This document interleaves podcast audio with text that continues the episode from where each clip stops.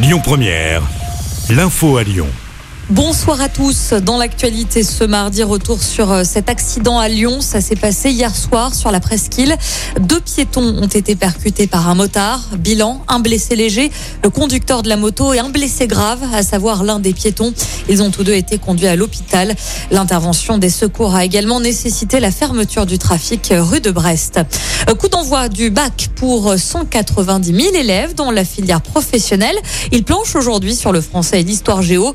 Les épreuves vont durer jusqu'au 24 juin. Ce sera la philo demain et le français jeudi pour la filière générale et technologique. À ce propos, certains lycées du Rhône manifestent aujourd'hui. Le personnel des lycées Brel et euh, Samba de Vénissieux, d'Oisneau, de Vaux-en-Velin ou encore Brossolette et Faïs à Villeurbanne se sont rassemblés devant le rectorat rue de Marseille en début d'après-midi pour réclamer davantage de moyens, mais aussi que les lycées soient mieux pris en compte par la gestion de l'éducation prioritaire. Une audience était prévue au rectorat dans la foulée.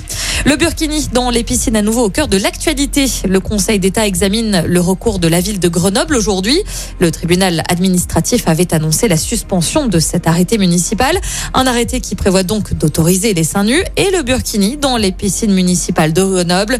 Le président de région Laurent Wauquiez avait d'ailleurs annoncé couper les subventions régionales à la municipalité euh, grenobloise.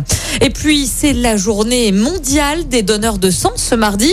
Des collectes exceptionnelles sont organisées à Lyon toute cette semaine. Rendez-vous aujourd'hui par exemple à la Cité internationale de la gastronomie au Grand Hôtel Dieu. Ce sera également le cas demain puisque une nouvelle collecte est organisée sur ce lieu.